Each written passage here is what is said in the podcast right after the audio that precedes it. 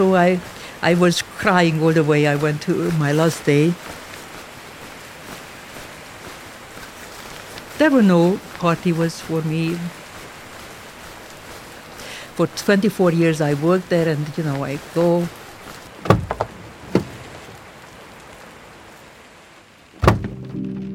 that's the last time and you know went to my car park didn't look back and and then went home Katalin Carico verlässt weinend ihren Arbeitsplatz es ist das Jahr 2013 und wir springen an die Ostküste der Vereinigten Staaten fast ein Vierteljahrhundert war Carico als Biochemikerin an der University of Pennsylvania tätig einen großen Teil ihrer Zeit hat sie an einem ganz bestimmten Molekül geforscht die mRNA und sie hat jahrelang auf ein Ziel hingearbeitet, dass man mit dieser mRNA einmal Menschen behandelt und ja vielleicht sogar heilen könnte.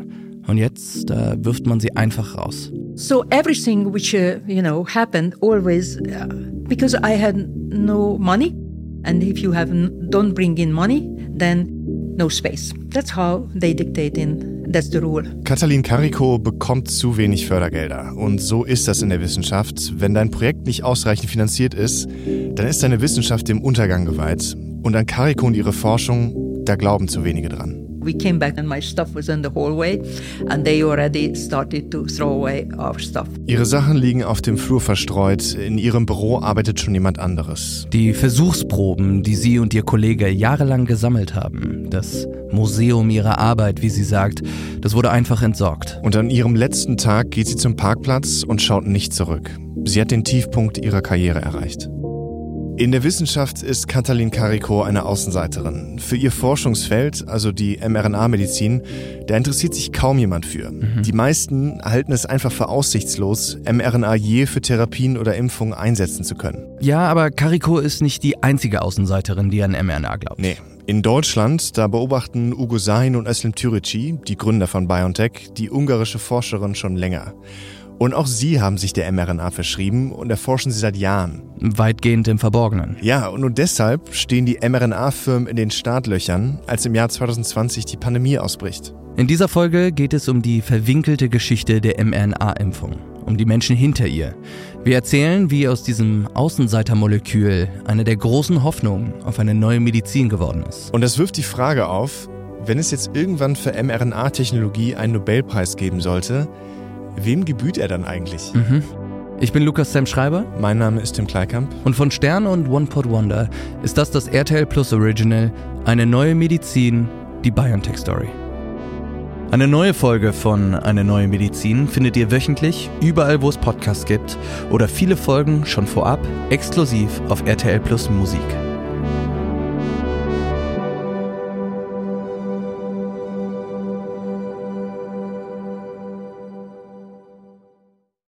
Uns war das Thema Krebsimpfung. Also mit einer Impfung das Immunsystem so auf den Krebs zu fokussieren, dass ein schon vorhandener Tumor geschmolzen werden kann. Hier spricht wieder Özlem Türeci. Das war ein sehr ambitiöses Ziel. Das heißt, wir haben Ende der 90er schon an mRNA gearbeitet. Das waren die ersten Schritte. Äh, was damals schon klar wurde, ist, das Potenzial ist groß, aber es sind ein paar Jahre notwendig, um wirklich das Potenzial zu aktualisieren. In der letzten Folge haben wir gehört, wie Ugo Sain und Eslem Türici zu Unternehmern geworden sind. Mhm. Mit ihrer Firma Ganymed entwickeln sie Antikörper gegen Krebs, doch sie wollen mehr. Und so erforschen sie im Labor parallel noch einen anderen Weg, um Krebs zu therapieren, und zwar mit mRNA. Das allergrößte Problem bei mRNA äh, und auch der Grund, warum die Leute sich dann davon abgewandt haben und dann lieber mit DNA gearbeitet haben, war ganz einfach die Unstabilität und der Umstand, dass mRNA zum einen, wenn es in der Zelle war, kurzlebig gewesen ist und zum anderen auch die Effizienz, also die ähm, Stärke, wie stark Protein produziert wurde von dieser eingeführten mRNA. Und deshalb forschen die meisten damals nicht mit mRNA. Sie wollen alle DNA benutzen, die große Schwester der mRNA. Ja. Und sich auf DNA zu konzentrieren, das ist auf den ersten, zweiten und vermutlich auch dritten Blick viel erfolgsversprechender. Ja, absolut. DNA ist sehr stabil hm. und deshalb kann man halt auch gut damit arbeiten. Die ist ja sogar so stabil, dass wir aus Fossilien DNA extrahieren können. oder man am Tatort noch lange nach der Tat DNA-Spuren isoliert bekommt. RNA dagegen ist so fragil, dass man nur darauf pusten muss, um sie in Sekunden zu zerstören. Hm. Und was dann noch erschwerend hinzukommt, wenn die mRNA dann heile in der Zelle angekommen ist, produziert sie zu wenig Proteine. Und was wir da gemacht haben, äh, ist, also wir haben erstmal verstanden, und das war nicht unsere Leistung, sondern es war die Leistung von anderen Forschern. Die haben festgestellt, dass wenn man mRNA von draußen einführt in die Zelle, und die kommt ja, wenn man in der Evolution sich das anschaut, vor allen Dingen als Virus dann rein, als mRNA-Virus. Da haben sich die Zellen einen Abwehrmechanismus ausgedacht. Die fühlen dann, dass das fremde mRNA von außen ist und nicht die eigene, die aus dem Zellkern kommt. Und die fahren dann äh, als Defense-Mechanismus diese Proteinproduktion, das sind die Ribosomen, die fahren sie runter, um zu vermeiden, dass der vermeintliche Virus, dieser mRNA-Virus, sich vermehrt. Und das führt eben dazu, dass wir diese schlechte Ausbeute, diese schlechte Performance haben. Also die Zelle merkt, hier kommt fremde mRNA von außen und dann schlägt die Zelle Alarm, weil das könnte ja auch ein Virus sein, das die Zelle infizieren will. Ja, genau. Und dann hört die Zelle auf, Proteine zu produzieren. Also es ist ein Schutzmechanismus und eigentlich ist der ja auch echt sinnvoll. Nur blöd, wenn man halt eine Impfung mit mRNA entwickeln will. Also es gibt jetzt zwei Möglichkeiten. Entweder man gibt der mRNA eine Art VIP-Pass. Damit produziert die Zelle die gewünschten Proteine, obwohl sie merkt, dass da ein Eindringling ist. Oder aber man kriegt es hin, dass die Zelle die mRNA gar nicht erst als fremd erkennt und dann eben mhm. auch nicht Alarm schlägt. Den ersten Weg, den verfolgt Özlem Türeci zusammen mit Ugo Sahin und den anderen, also die Entzündung zu vermeiden, den Weg verfolgt Katalin Kariko. My name is Katalin Kariko and I was born in 1955 and then I grew up in a very small town in Hungary. Katalin Kariko wird 1955 in der kleinen Stadt Solnok geboren, im kommunistischen Ungarn. Ihr Vater ist Metzger und ihre Eltern arbeiten viel, damit sie und ihre Schwestern genug zu essen haben. We lived in a one room. And we had um, electricity, but we did not have running water or refrigerator or television set or other things. Karikos Neugierde für die Biologie, die beginnt sehr früh. Als Kleinkind, da sieht sie ihrem Vater bei der Metzgerarbeit zu in der Schule gewinnt sie Biologiewettbewerbe und als sie fertig ist, beginnt sie direkt ein Studium der Biologie. Sie fängt ihre Doktorarbeit in einem mRNA-Labor an und dort beginnt ihre, ja man könnte sagen, Besessenheit mit diesem Molekül. So I had to make different things. I had to label RNA, isolate RNA, different enzyme to work so that uh, working with RNA, yeah, I learned. Und in diesen Jahren entsteht in ihr auch diese starke Motivation, die sie in ihrer gesamten Forschungslaufbahn antreiben wird. And my supervisor, he always said that, you know, we have to do something which is helpful. Sie will mit diesem unscheinbaren Molekül der mRNA einen echten Mehrwert schaffen und nicht nur Grundlagenforschung, sondern wirklich Menschen mit ihrer Wissenschaft helfen. Aber noch ist die Wissenschaft von dem Ziel, mRNA medizinisch einzusetzen, Jahrzehnte entfernt. Und zu lange, als dass ihre Universität Carico die Forschung weiter finanzieren will.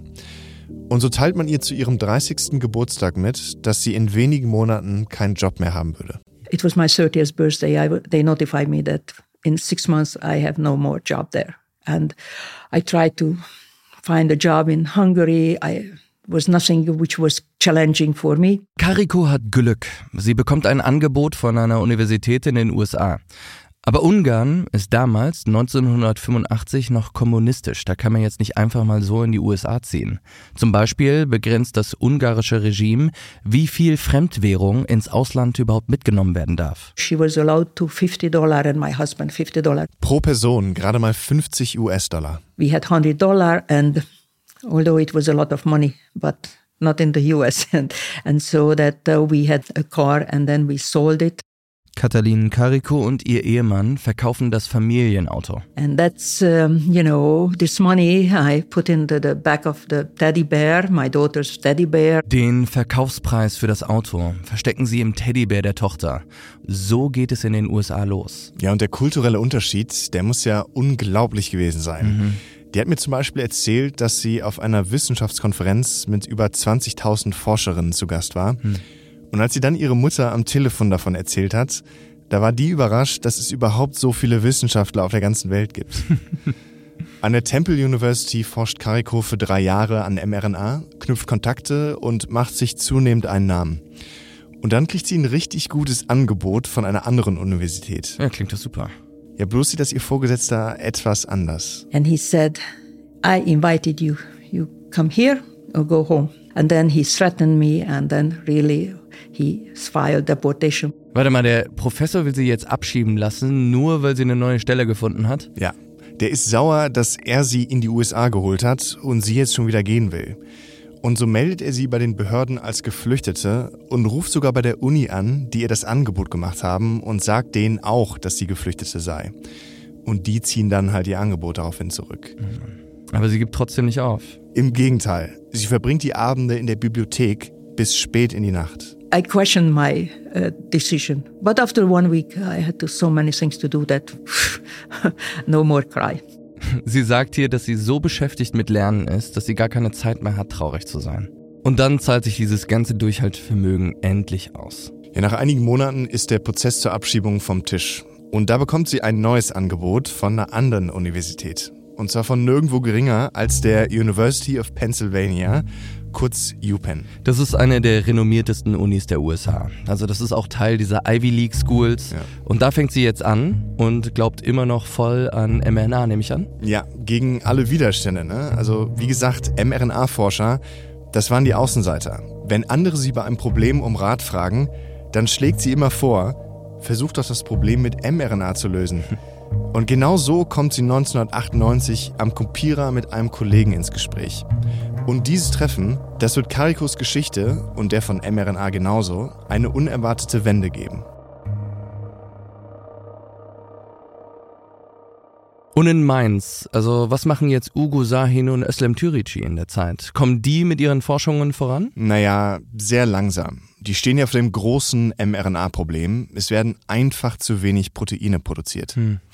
Und was sie jetzt machen, sie schauen sich die mRNA sehr genau an, Abschnitt für Abschnitt, und untersuchen, wie kann man diese Abschnitte so chemisch verändern, dass die mRNA in der Zelle besser abgelesen wird, damit mehr Protein entsteht. Also die mRNA hat einen Teil, der wird dann genutzt als, als Blueprint, um daraus Protein zu machen. Vor diesem Stück und hinter diesem Stück ist so eine Art, man nennt das CAP, der vordere Teil, der ist dafür verantwortlich, dass die mRNA in diese Proteinproduktionsmaschinerie der Zelle eingefädelt wird. Also wie gut das funktioniert, und das ist auch wieder zelltypabhängig, ist abhängig von diesem CAP.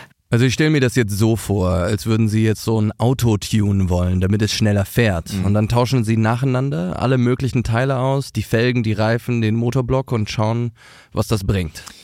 Ja, ich habe keine Ahnung von Autos, aber ich glaube, das trifft es eigentlich ganz gut. Die stellen jetzt nämlich hunderte verschiedene mRNA-Moleküle her, alle mit unterschiedlichen Caps, also Kappen, und checken dann, wie gut die performen. Ich erinnere mich, wir haben die ersten Caps bestellt. Mit jedem haben wir dazu gelernt. Wir haben verstanden, das funktioniert nicht, weil wahrscheinlich dies und jenes anders sein müsste, was uns geholfen hat, dann zielgerichteter zu suchen nach Cap-Varianten.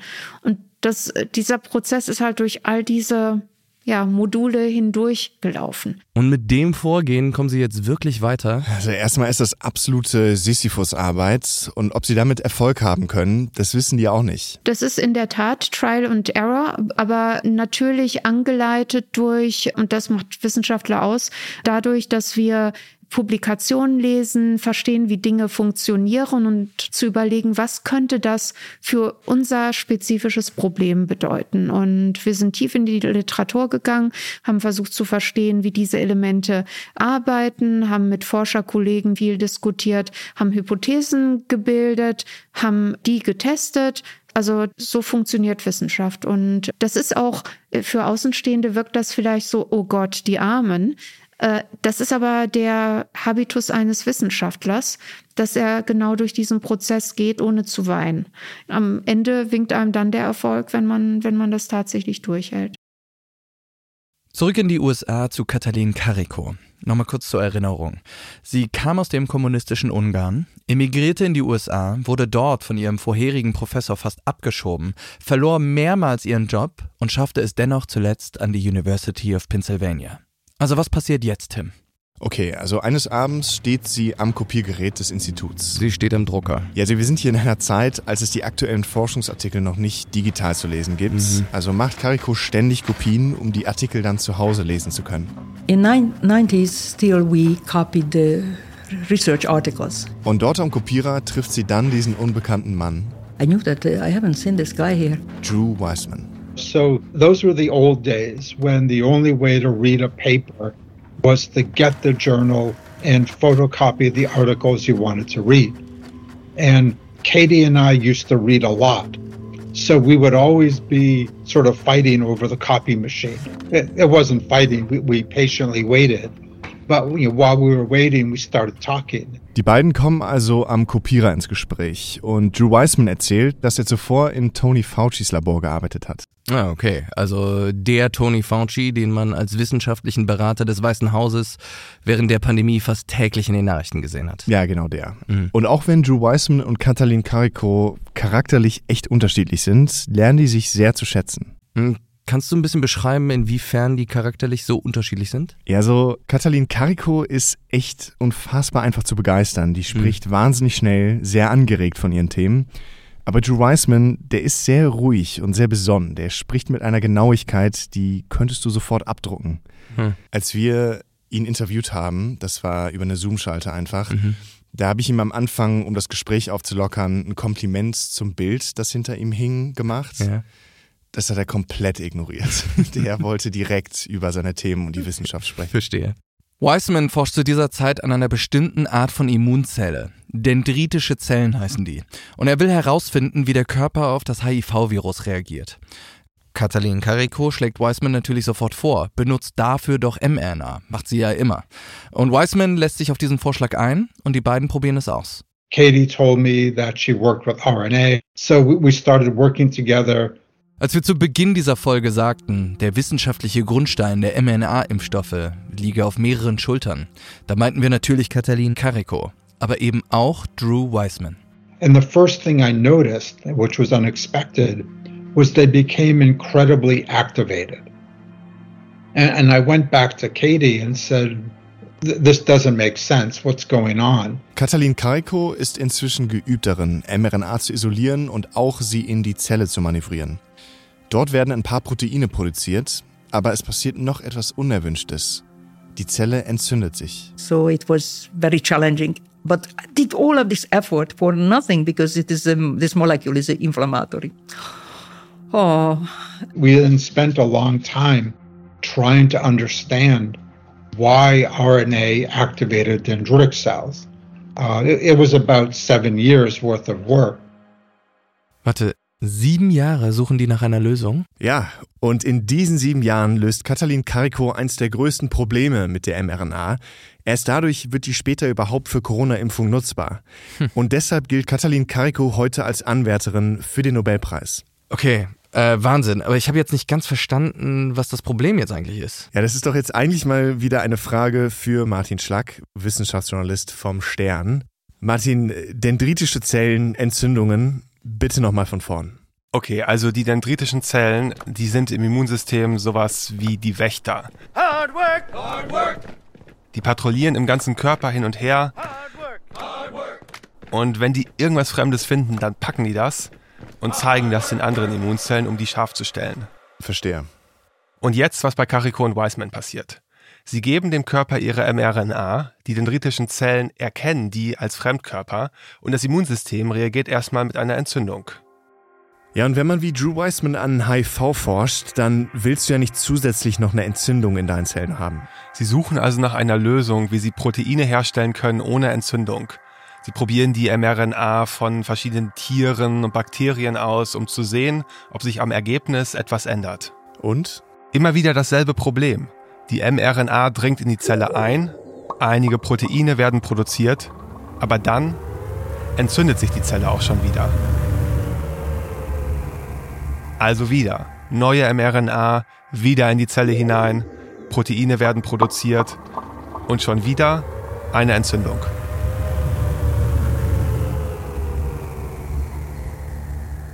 Sieben Jahre geht das so. Bis endlich keine Entzündung. Keine Entzündung.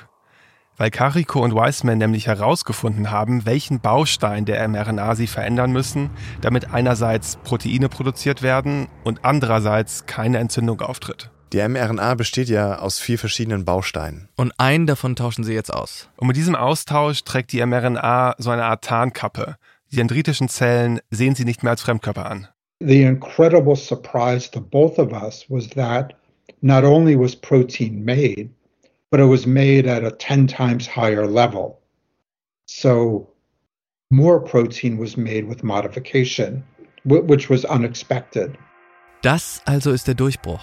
Ja, diese modifizierte mRNA, kurz ModRNA, die ist der Grundstein für den Corona-Impfstoff. Übrigens, das weiß kaum jemand, aber die Firma Moderna, wofür könnte der Name stehen? Moderna, modernes Unternehmen. ModRNA. Die arbeiten nämlich auch mit Caricos Erfindung und haben sich sogar danach benannt. Moderna. Carico und Weissman, die fassen ihre Ergebnisse in einem Artikel zusammen und veröffentlichen ihn. Mhm. Und die glauben halt wirklich, dass man denen hiernach die Bude einrennen würde. Die denken, dass so ein Durchbruch, das will doch jedes Pharmaunternehmen haben. Mhm. Und was passiert? Nichts. Niemand scheint sich für ihren Durchbruch zu interessieren. In den fünf Jahren nach Veröffentlichung des Papers, da wird Katalin Carico zu gerade mal zwei Talks eingeladen, um ihre Ergebnisse vorzustellen. Beide Male mit überschaubarer Zuschauerzahl. Das ist so bitter. Die glauben aber trotzdem weiterhin daran, dass sie einen sensationellen Durchbruch erreicht haben und wollen eine Firma gründen, die ihre Technologie dann verwenden würde. Ein paar Investoren, die sind auch interessiert und fragen dann, wo denn das Patent läge. Da Wiseman und Carico beide als Angestellte der Universität arbeiten, liegt das Patent bei der Uni selbst. Mhm. Auf Nachfrage verlangt die Uni 300.000 Dollar für diese Lizenz. Also eine Lizenz für ihre eigene Entdeckung. Und das ist Carico und Wiseman viel zu viel. Kleiner Funfact hierzu, ein Unternehmer namens Gary Dahl, der liest das Paper der beiden ebenfalls und erwirbt diese Lizenz bis ins Jahr 2026. Mhm. Ich habe die öffentlich verfügbaren Jahresabschlüsse von zum Beispiel Moderna durchgesehen und hochgerechnet, dass er nur mit dieser Lizenz geschätzt über eine Milliarde Dollar verdient hat. Das ist so unfassbar, wer hier alles die Hand aufhält. Ja, es wird noch schlimmer. Ein paar Jahre forschen Carico und Weissman weiter an Mod-RNA. Aber weil Carico zu wenig Forschungsgelder eintreibt, dreht die Universität ihr am Ende wieder den Hahn zu. Du ahnst es. Ihre Sachen liegen auf dem Flur verteilt und ihr Büro ist an eine andere Person übergeben. Sie steht wieder am Anfang.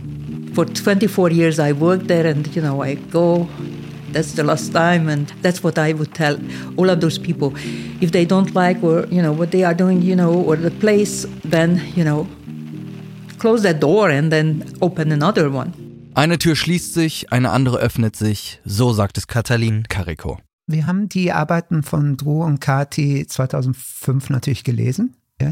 Wir haben das dann auch geprüft, ob das für unsere Krebsarbeit äh, nützlich ist. Wir haben äh, Kati und Drew ja schon gekannt und die mRNA-Szene äh, kannte sich auch und äh, wir wussten auch, dass äh, die daran arbeiten. Und Ugo Sein und Özlem Türeci, die kommen zu der Zeit auch mit ihren Experimenten weiter. Über Jahre haben sie sich alle Komponenten der mRNA genau angeschaut, haben versucht, die alle so zu verbessern, dass in der Zelle mehr Proteine hergestellt werden. Und dieses Tuning, das ist jetzt endlich erfolgreich. Das heißt, wenn Sie wissen, wie Sie die designen, geben Sie sozusagen Ihrer mRNA, die das hat, ein VIP-Pass. Und dieser VIP-Pass bedeutet, auch wenn gerade Alarm ist und es heißt, äh, Proteinproduktion runterfahren, äh, wird diese mRNA aber bitte vernünftig bedient. Und diese ganzen Jahre davor, wir haben da noch nicht mal publiziert, und das alles zusammenzubringen in einer mRNA, das hat dann dazu geführt, dass wir ein tausendfach bessere Performance hatten. Und das war sozusagen der ganz wichtige Grundstock, der den großen Unterschied gemacht hat. Also ich erinnere mich, dass wir, ich glaube 2005 oder 4 war das Experiment, wo wir endlich mal all diese einzelnen Puzzlestücke, die wir einzeln dann getestet hatten, zusammen hatten und in, im Mausexperiment uns angeguckt haben, was für Immunantworten bekommen wir und hingen da alle über dem, dem Mikroskop und haben dann gesehen, dass wir einen Unterschied haben. Und das war, haben wir dann alles in diesem Paper zusammengeschrieben. Ugo Sahin und Aslam Tirici, die haben es geschafft, dass sie deutlich mehr Proteine hergestellt haben. Und Katalin Kariko und Drew Weissman, die haben verhindert, dass Entzündungen entstehen. Genau. Dann wird es doch Zeit, dass diese beiden Entdeckungen zusammenfinden, oder? Also Kariko will in ihrer Lebenszeit ja unbedingt noch erleben, wie ihre Technologie wirklich Menschen hilft, korrekt? Ja, nach ihrem Rauswurf von der Universität, da sucht sie jetzt nach einem Unternehmen, wo sie weiter an mRNA forschen kann, um genau diesen Traum zu erfüllen. Verstehe. Moderna zum Beispiel, die sind ja sogar nach ihrer Technologie benannt. Ja, aber im Gespräch mit mir sagte Kariko, dass sie sich gegen Moderna entschieden hätte, weil sie nicht glaubte, dass Moderna noch in ihrer Lebenszeit eine klinische Studie zu Ende bringen könnte. Womit sie ja übrigens falsch lag. Und so beginnt sie mit einem kleinen Unternehmen aus Deutschland zu sprechen, das zu diesem Zeitpunkt noch nicht mal eine Website hatte. Everybody at you know at that point looks for the website and and then kind of you know a loser. I was already a loser because you know I get no grant, and now that I am you know, kicked out and I'm saying I'm going to Germany and everybody said, are you crazy, you know. Ugo Sein ist zu dieser Zeit im Jahr 2014 vor allem daran interessiert, eine neue Therapie für Krebs zu entwickeln. Mhm. Und ModRNA, die würde dabei nur wenig helfen, davon ist er überzeugt. Aber für andere Anwendungen, da findet er Karikos Erfindung sehr interessant. Und tatsächlich wird ModRNA eine wichtige Rolle beim Corona-Impfstoff spielen. Ja, als Kariko und Ugo Sahin zum ersten Mal aufeinandertreffen, da finden die beiden schnell Gemeinsamkeiten. And then I told my, you know, my father was butcher and he said his father worked at the assembly line and and we were just kind of similar you know blue collar workers children who try to make it Beide sind Arbeiterkinder, beide haben die Erfahrung gemacht, als Migrant zu leben. Ugo Sahin in Deutschland, Katalin Kariko in den USA. Sahin verspricht Kariko, dass BioNTech gut finanziert sei und er bietet ihr einen Job an, den sie annimmt. Und bald darauf lernt sie auch Özlem Türici kennen. Um, jetzt muss ich mal überlegen, wann mein erstes Treffen mit ihr war, weil das allererste war ja mein Mann und da haben die beiden sich dann auch relativ schnell, sind sie zu dem Schluss gekommen, wie synergistisch das ist und wie schön das wäre, wenn Kati zu uns stoßen würde. Für einige Jahre forschen die drei gemeinsam an mRNA und entwickeln die Technologie weiter. Eine Frage habe ich jetzt aber noch, die mir bis jetzt unklar geblieben ist. Mhm. Nach all diesen Entwicklungen, nach all diesen Jahrzehnten, wer hat denn jetzt die mRNA-Impfung überhaupt erfunden? Ja, auch mit Blick auf die Klagen, die gerade laufen, ist das ja wirklich eine sehr relevante Frage. Mhm. Moderna, die verklagen BioNTech und sagen, die hätten deren Patente genutzt und jetzt wollen die Schadensersatz. Okay. CureVac hat auch BioNTech und Pfizer verklagt, nachdem deren eigener Impfstoff ja nicht funktioniert hat. Und BioNTech und Pfizer verklagen CureVac daraufhin zurück. und sagen, nee, nee, die Technologie hinter unserer mRNA-Impfung, das ist unsere. Also irgendwie verklagen sich gerade alle gegenseitig und jeder behauptet, man hätte die alleinigen Patente da drauf. Da läuft natürlich auch ein Streit um die Deutungshoheit. Also es geht hier wirklich um den Eintrag in die Geschichtsbücher für diese Unternehmen. Wird halt auch nicht leichter dadurch, dass es neben den Vieren aus dieser Folge noch mehr Forscher gibt, die mRNA weiterentwickelt haben. Zum Beispiel den Gründer von CureVac. Vielleicht kann man die Frage also nie ganz klären. Also vielleicht muss man sich damit abfinden, dass es die Erfinderin einfach nicht gibt. Özlem Türici, die findet da aber eine recht diplomatische Antwort drauf. Wer hat denn jetzt mRNA-Technologie erfunden? Niemand. Die wissenschaftliche Community. Das ist aber so in der Wissenschaft, dass äh, nie ein Teil der, der Durchbruch ist, sondern es gibt ganz viele Durchbrüche und ganz viele kleine Erkenntnisse, die niemand so richtig als Durchbruch wahrnimmt, die aber Puzzlestücke dazu sind, dass dann tatsächlich dieser Schlüssel umgedreht wird. Und in der nächsten Folge von Eine neue Medizin, die BioNTech Story. Weil wir uns gesagt haben, es muss mit der Geschwindigkeit des Lichtes durchgezogen werden, das Projekt. Und es wird nur akzeptiert, wenn es physikalische Hürden sind, wie beim Licht auch, zu verlangsamen. Also so Argumente wie, das geht aber nicht, weil äh, wir Wochenende haben oder weil die Behörde nicht antwortet oder weil wir es immer so gemacht haben, waren nicht akzeptabel. Wir haben entschieden, unser Unternehmen sich auf einen Covid-Impfstoff zu fokussieren. Wenn das schiefgegangen wäre, dann hätten wir als Vorstand, als Unternehmen ein echtes Problem. Und wenn man das im Kopf hat, dann verhandelt man so, wie es ist zwischen Leben und Tod. Wir haben uns dann bei dem Meeting im Paul-Ehrlich-Institut gar nicht getraut zu sagen, dass wir im April die Studie beginnen wollen. Ich habe dann Östermann geguckt und Östermann hat mich angeguckt und wir wussten, dass die nicht an eine Pandemie glauben. Das war eine neue Medizin, die BioNTech Story. Eine Produktion von One Pot Wonder und Stern im Auftrag von RTL Plus. Erzählt von Tim Kleikamp, Lukas Sam Schreiber und Martin Schlack.